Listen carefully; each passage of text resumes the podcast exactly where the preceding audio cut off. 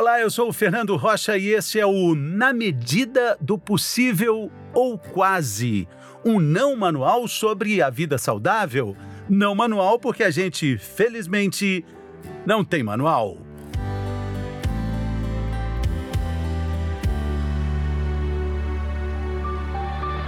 Você sabe a diferença entre dor de cabeça e enxaqueca? No Brasil, cerca de 30 milhões de pessoas conhecem essa diferença na prática. A enxaqueca é a doença mais incapacitante entre pessoas de 20 e 50 anos de idade. Enxaqueca tira do sério. Enxaqueca é intensa, dolorosa, é genética e também é tema desse episódio com a neurologista doutora Aline Turbino.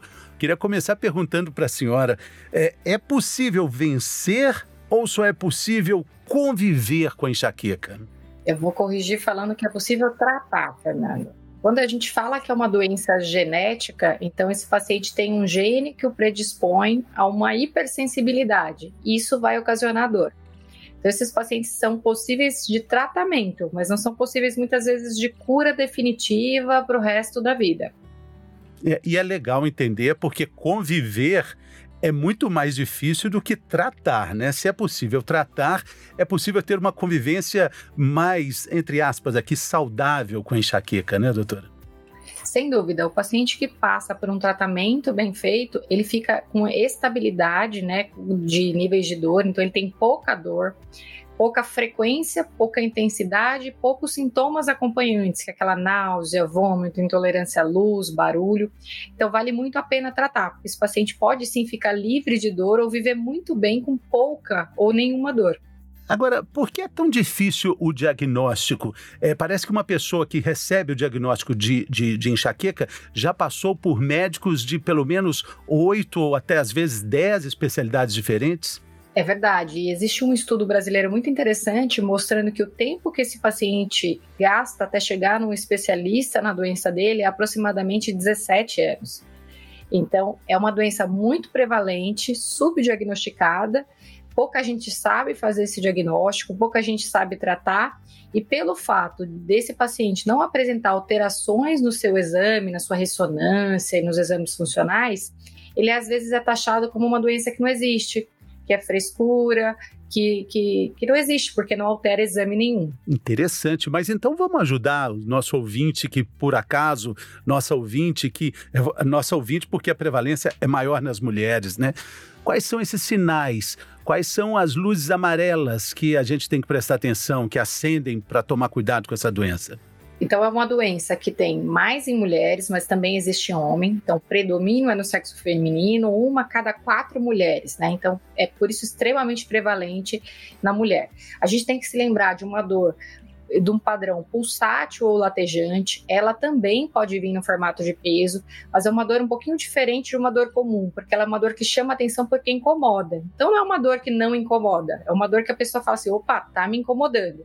Se tá incomodando é, com uma frequência maior que três vezes ao mês, se vem intolerância à luz, se vem barulho, é, intolerância a barulho, náuseas e vômitos, isso chama atenção para esse diagnóstico. É importante a gente perceber também, é, já que a gente está investigando um diagnóstico de enxaqueca, que não é só a fase da dor que é analisada.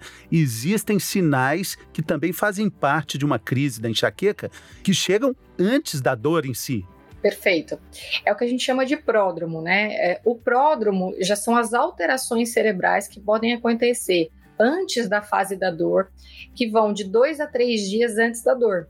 Então, dois a três dias antes da dor, esse paciente já pode estar mais irritado, com vontade de comer coisas específicas, é, geralmente doces, por exemplo, pode ter dificuldade já para dormir. Então, isso já é o início da crise cé no cérebro, né? Só que seria o início da crise sem a fase de dor propriamente dita. E aí a dor vai abrir depois de dois ou três dias. Então, por isso que a gente fala que um paciente que tem né, esse diagnóstico de enxaqueca por pelo menos 10 dias no mês já possui alteração no seu cérebro por 30 dias, porque as alterações cerebrais são mesmo, ocorrem mesmo de dois a três dias antes dessa fase que a gente sente alguma coisa relacionada à dor. Quando o paciente está mais atento, ele descobre esses gatilhos e é possível é, diminuir ou reverter ou anular a dor que está vindo mandando o recado? Então, a gente consegue fazer é, um tratamento da enxaqueca, diminuir os pródromos, que seriam esse início da fase da enxaqueca, né, sem a dor, né? E vai melhorar tanto essa fase antes da dor como a fase durante a dor. E tem paciente também que experimenta o pós-dromo, né? Que é, é, um cansaço, uma sensação de fadiga e moleza, mesmo depois que acabou a dor. Então, esse cérebro tem alterações fora da fase de dor. Muita gente acha que enxaqueca é só dor. Não, esse cérebro está alterado também fora dessa fase. E o que você falou dos reconhecimentos, na verdade, gatilhos, né? É o que a gente chama de desencadeantes da crise de enxaqueca. Então, a gente sabe que os pacientes com esse diagnóstico têm algumas intolerâncias. Quando ele se expõe muito à luz, quando ele passa um estresse emocional importante, quando ele dorme pouco, por exemplo, quando ele tá bebe um volume de água pequeno, isso pode desencadear a irritabilidade desse cérebro e aí causar a crise de dor. E aí o paciente que se conhece mais, ele, ele se trata melhor como um todo, né? Porque evitar essa dor de cabeça é também evitar problemas do dia a dia, se tratar também para enfrentar problemas eh, que são sinônimos de dor de cabeça, né? É curioso a gente é, entender isso, né? Falar, nossa, eu estou com uma dor de cabeça porque comprei um apartamento, porque meu relacionamento não vai bem. Tudo vira dor de cabeça, doutora? É, é, o que a gente orienta os pacientes é a preencher um diário de dor, né? O que, que é isso? A gente pega uma caderneta e começa a anotar quais são os comportamentos que a gente tem, o que, que a gente come o que poderiam justificar essa dor. Então, se a gente começa a perceber que comportamentos repetidos podem causar dor, geralmente a gente pede que o paciente evite isso. E os mais comuns são esses: dormir pouco, o estresse emocional é importante, é menstruação na mulher, um outro gatilho muito frequente, se alimentar mal, então não comer de três em três horas, alimentos cheios de fritura, gordura, álcool. Isso são coisas que desencadeiam mais dor a esse cérebro sensível. Mas aí eu quero lembrar, Fernando, que com o tratamento a gente consegue sim que esses pacientes tenham uma vida normal e sem dor. Interessante. Como é que é esse tratamento? Quanto tempo ele demora? Como é que ele começa? Qual é a participação que o paciente tem no sucesso de tudo isso? Então, o tratamento ele varia de seis meses até um ano, um ano e meio, a depender do tipo de enxaqueca desse paciente. Então, não existe só um tipo de enxaqueca, existem alguns tipos de enxaqueca, com aura, sem aura, é, dores episódicas, dores maior, maiores do que 15 dias no mês. Então, o tratamento depende da frequência, da intensidade da dor e de quanto tempo esse paciente está convivendo com essa dor. Por isso que tem essa diferença entre tratar seis meses e até um ano, um ano e meio, mais ou menos. E vai passar por um tratamento farmacológico, então, tanto por um apoio do, do médico neurologista que vai prescrever uma medicação via oral, um injetável, ou mesmo toxina botulínica, e várias outras, é, vários outros tratamentos combinados. Então, muitas vezes esse paciente precisa de um apoio nutricional, precisa de uma terapia pelo fator de estressor psicológico que ele tem, ansioso, muito importante, precisa praticar atividade física, precisa dormir bem. Então, muitas vezes a gente lança a mão de outros profissionais que vão nos ajudar a tratar esse paciente de uma forma melhor. É mesmo porque, falando só da dor de cabeça, existem mais de 150 tipos né, de dor de cabeça, e aí também a gente pode pensar na intensidade, é, também falando de enxaqueca, a posição da dor, se é na parte frontal, na parte lateral, na parte de trás da cabeça, tudo isso é, é significa, todas essas informações são pistas para os médicos, né? Para a luta contra a dor, né, doutor? Isso. A Classificação Internacional de Cefaleias é um compêndio onde a gente reúne mais de 50, 150 tipos de dor de cabeça.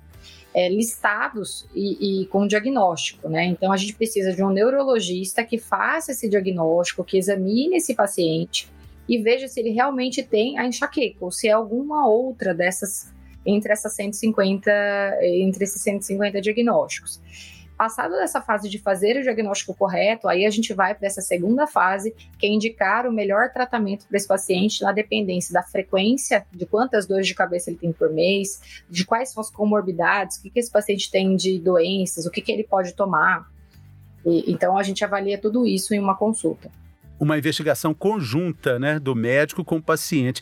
Agora, doutora, sempre me assustou, eu sempre achei muito curioso entender que o remédio básico para dor de cabeça, esse que a gente compra na farmácia, e acaba usando igual bala quando está com muita dor de cabeça, é exatamente o mantenedor da dor de cabeça. Isso é muito curioso, né? Exatamente. Então, isso que você está falando, Fernando, é uma das principais causas de cronificação, de, do paciente ter dor de cabeça todos os dias. Então, o consumo errado e excessivo dessas medicações que estão de venda livre na farmácia fazem com que a gente piore da nossa enxaqueca. Então, o nosso cérebro começa a pedir cada vez mais medicação dessas, ele passa a ter cada vez gerar, né, passa a ter cada vez mais dor para te obrigar a tomar cada vez mais remédio. Então, aquele paciente que toma tudo, nada funciona, ele muda de remédio porque um outro funciona mais, depois ele começa a tomar dois, três no mesmo dia, e ele tem esse comportamento mesmo de adicção, começa a ter um vício por esse excesso de medicação, já que ele fica dependente de remédio para que ele não tenha um pouco de dor.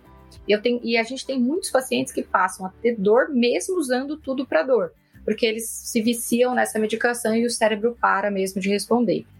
E isso é o que a gente chama de dor de cabeça por uso excessivo de medicação. É uma das principais causas da crise de enxaqueca piorar é, nos tempos atuais aí.